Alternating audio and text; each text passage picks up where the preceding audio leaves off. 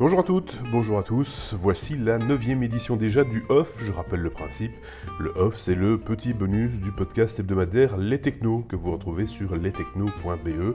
Le dernier épisode en date est le 237e. Je vous invite à aller euh, l'écouter euh, ou le regarder le plus rapidement possible puisque nous sommes disponibles également sur, euh, sur YouTube. la petite info, et je dis bien petite info, dont on n'a pas parlé justement dans cet épisode 237, concerne le premier vol commercial d'un hydravion totalement électrique. Il s'agissait d'un vol d'essai de 15 minutes à Vancouver au Canada. C'est le résultat d'une association entre la compagnie Arbor Air et euh, l'entreprise d'ingénierie Manix, ou Manginix, je ne sais pas très bien comment le prononcer, quoi qu'il en soit, euh, Arbor Air aimerait devenir la première compagnie euh, aérienne 100% électrique d'ici 2022. Alors l'originalité de la démarche, c'est qu'il ne s'agit pas d'un avion neuf, s'il n'a pas été conçu pour être euh, avion électrique, non, non, il s'agit d'un hydravion DHC-2 Beaver, âgé de 62 ans, et donc qui a été nettoyé de tout, euh, de tout son appareillage mécanique traditionnel pour être remplacé par un moteur électrique de 750 chevaux.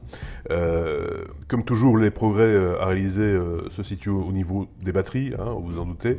Celles du test permettent un, vol de 160 km euh, c'est utile pour certains petits déplacements, mais c'est loin de rencontrer toutes les attentes de la, clientèle de, la compagnie euh, en question.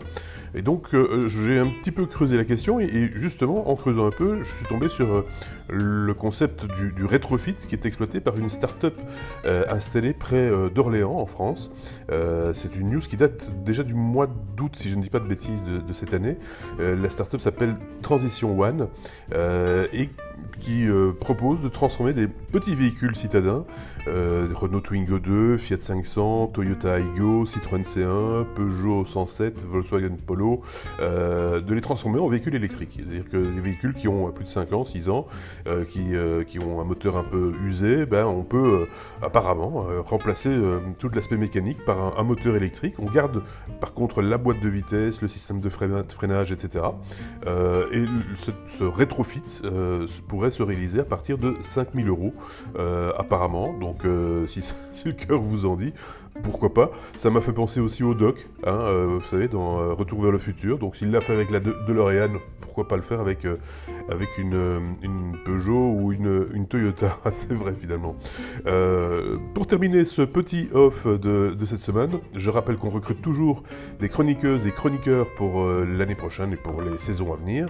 Donc, si vous êtes passionné par les nouvelles technologies, si vous vous informez régulièrement, si vous êtes à l'affût des nouveautés, vous avez envie de partager votre veille et vos opinions, bien entendu, eh bien n'hésitez pas à envoyer un mail à équipe.lestechno.be équipe.lestechno.be Sur ce, je vous souhaite une très très bonne semaine.